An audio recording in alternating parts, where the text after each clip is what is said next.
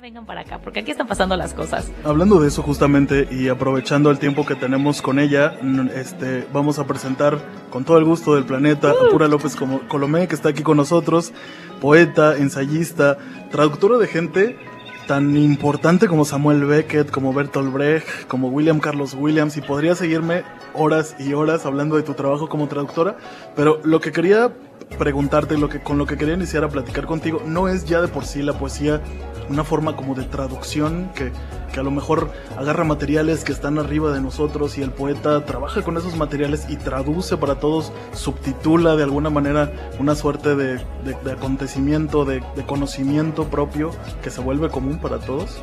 Ah, desde luego, este, hola, gracias por invitarme aquí. Estoy contenta de estar con ustedes. Em, ya, desde luego que todos los grandes poetas siempre lo han sostenido. Digo, Emily Dickinson es una de ellas, que, que, para ella cualquier palabra eh, ya era una traducción de un dictum que venía de otra esfera. Y si así es, imagínate hacerlo extensivo hacia la, digamos, definición de la poesía como el lenguaje eh, con la máxima energía posible, ¿no? Eso es lo que yo creo que más que como lo definió Campion de un sistema de sonidos entrelazados. Eso es la poesía, también. Yo creo que más bien en todo caso la poesía se define por su indefinibilidad. es verdad, no, es verdad. Ahora, de que, de que es, obedece a un dictado de otro orden, sin duda, ¿no? Totalmente, ¿no? Sí, sí, sí. Pura, ¿nos puedes platicar un poquito de este libro que nos vienes a presentar? ¿Cómo no? Borrosa y Mago Mundi. Sí, me preguntaban hace un rato que por qué borrosa, por qué Imago Mundi. Pues que la Imago Mundi es mi manera de ver el mundo. Digo, procede de una muy vieja definición de un geógrafo y teólogo de los 1600 y tantos, que dividió a los cuatro continentes, tres conocidos y el cuarto era la zona oscura desconocida que éramos nosotros, sucede. Eh, yo, mi Imago Mundi es el cuerpo, con los cinco territorios que tenemos en él y digo, la, manera de mi telescopio para observarlo es la memoria. Em, es un libro dividido en cinco capítulos dedicados a poemas inspirados en cada uno de los sentidos, en diálogo con poemas de otros autores que yo considero inspirados de semejante manera, de manera semejante. Yo así lo considero, no que así sean, ¿eh? Estoy segura que si le preguntas a uno de los jóvenes que están, hay algunos jóvenes incluidos, que fueron mis alumnos en Jóvenes Creadores y poetas que como Cristian Peña, que yo vengo leyendo desde hace muchísimo tiempo y que son buenísimos, y entran en, en resonancia y en diálogo con estos, sí, con estos poemas míos. Em, además de estos poemas escritos así y en diálogo, eh, algunos, casi todos, van acompañados de un pequeñísimo texto en prosa en torno a la lectura misma de, eh, de ese poema. y bueno, ¿qué fue lo que te inspiró a hacer este libro? Ya nos comentabas un poco qué es la forma en que tú ves el mundo, ¿no? A través de los sentidos. Pero ¿por qué fue esto de, bueno, lo voy a dividir en cinco sentidos, lo voy a hacer en forma de prosa, de poesía? No fue un, eh, algo así programado de esa manera. ¿eh? En realidad, eh, en un momento dado me di cuenta de que tenía varios poemas ya escritos, inspirados en, el oído, precisamente en, el sonido y lo que había entrado a mi persona por el sonido. Em,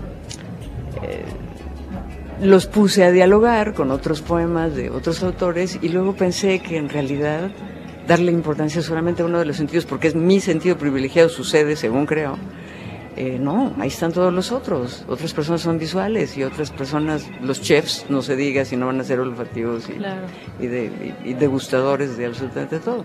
Entonces se me ocurrió en realidad este, empezar a hacer eso y solo empezó a darse todo. Em, de una manera, quizá les cuento de una de las, de las experiencias detonadoras. Un profesor eh, científico japonés ya eh, jubilado, que fue mentor de mi esposo en términos de ciencia. Em, era chiquito cuando ocurrió el, horror de, Nagasaki, ¿no? Y perdió el oído en ese momento, chiquito. Em, se empezó a dar cuenta con el tiempo de que no pasaba nada, pero, pero no dijo nada nunca, por discreto y porque es una persona especialísima. Y en realidad lo único que hizo fue empezarse a aproximar a la gente con el lado que sí podía escuchar. Y, algún día que yo hablé con él de, poesía japonesa, me dijo, pues igual que todos los que escriben poesía en este país, que es claro. poético por definición, eh, se nos mete un pájaro por un lado. Entonces me dijo, a mí en realidad esa, esa puerta que quedó sellada es que porque por ahí entró el pájaro de mi percepción. Ay, qué barbaridad. Se, coló un haiku ya de por sí, ¿no? Y ahí está incluido en el libro.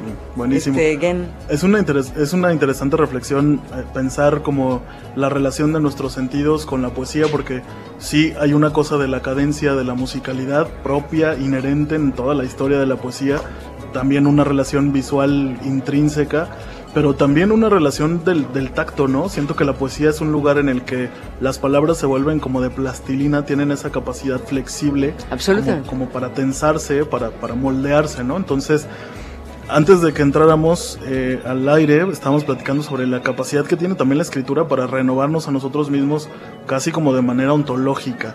Entonces quisiera preguntarte, ¿Qué te falta por escribir, Pura? En, todo tu gran trabajo, tu arduo y extenso trabajo, ¿qué te falta por escribir? ¿Sientes que ya has dicho algo o que el camino está listo para que lo hagas? Está regalado responder tu pregunta. ¿Qué es lo que sigue? El silencio. ¿Sí? Sí. Bueno, mira, ojalá y, se me siga dando la plenitud que, tiene una persona que, que, ha escrito toda su vida y ha leído toda su vida, sobre todo eso, ¿eh? Digo, que se me haga la boca chicharrón. Pero, pero la verdad yo siempre digo que tú me puedes quitar la escritura, pero me quitas la lectura, me matas. En realidad, te digo que se me haga la boca chicharrón porque, porque van juntas y, de la mano una de otra. Bueno, yo espero seguir escribiendo. ¿Qué te puedo decir? Digo, y, seguir leyendo, pues, y releyendo, por ejemplo. Que, que, que, es mucho de lo que hago hoy día, ¿eh? que estoy releyendo cosas que, que realmente querría yo memorizar de mejor manera. Sí. Oye, Pura, queremos saber si nos puedes hacer el honor de firmarnos este libro que nos traes aquí para darlo a nuestros seguidores, al que nos mande un mensajito de que yo quiero este libro, que se la pueda ganar. Encantada. Imagínense, ¿no? Un libro autografiado por Pura López. ¿Qué más? ¿Qué más podemos pedir? que agasajo, que agasajo, caray. No sé si quieres eh, intervenir tú con algo, Gus, antes de despedir a Pura. Sí, eh, solo, bueno, me gusta mucho que hables sobre los sentidos y cómo a través de los sentidos somos un reflejo, ¿no? También de nuestra personalidad y de las creaciones que hacemos. ¿Qué le puedes decir a la gente que a través de los sentidos también se crea el, proceso de la memoria? Es que, bueno, la memoria es esencial. No, no me refiero a, un concepto eh, eh, banal y superficial de la retentiva. ¿eh? Claro. yo siempre critiqué esa manera que me tocó a mí escolar de aprender de memoria las cosas porque sí, ¿no? No, no, las cosas que vas a aprender y se te van a, clavar en la memoria son cosas pertinentes y, históricas. Fíjate, o sea, hay formas que lo propician de una manera muy clara si te pones a recordar los poemas que, se te han instalado en la memoria, casi todos son sonetos. Y es por una, es por un motivo, ¿eh? Ahí fue, de los primeros poemas que yo tuve en mi vida fue una oración que nos decía mi mamá, mi hermano y a mí, y que años después me enteré que era un poema, que no era un Padre Nuestro o una Ave María, era un poema de un poeta que, contemporáneo de Sor Juana, de Miguel de, de Guevara a Cristo crucificado. No me mueve mi Dios para creerte el cielo. Ah, es un soneto, por Dios. ¿Y por qué es que lo recuerdas con, con, esa facilidad? La memoria es clave. Y los sentidos pues son el vehículo que se nos ha dado para conocernos, para conocer nuestra realidad, para tener compasión.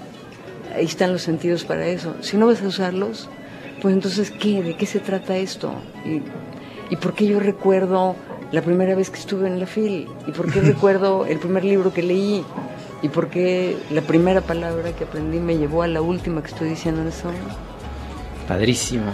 Pura, podríamos estar hablando contigo, yo creo, una hora, dos horas, el tiempo No. suficiente. No, no es recomendable. tu, tu capacidad para, para inspirar es increíble, como aquella vez que estábamos en esa mesa en la universidad.